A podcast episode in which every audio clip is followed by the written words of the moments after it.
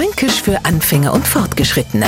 Heute ist gescheiterler. Also manchmal frage ich mich schon, warum wir Franken ein Lexikon brauchen, um was nachzuschauen. Und auch irgendwelche Ratschlagseiten im Internet sind äh, sowas von überflüssig. Wir haben doch unser Gescheiterler. Und davon kennt ja jeder Franke mindestens eins. Und das Schöne am Gescheiterler ist, man braucht's gar nichts zu fragen. Es gibt sein Wissen ganz vor Allah zum Besten.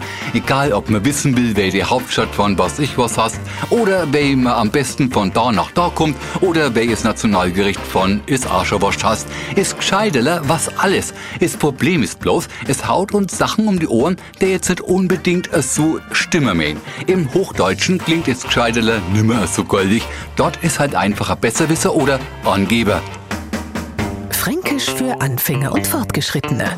Täglich auf Radio F und als Podcast unter radiof.de.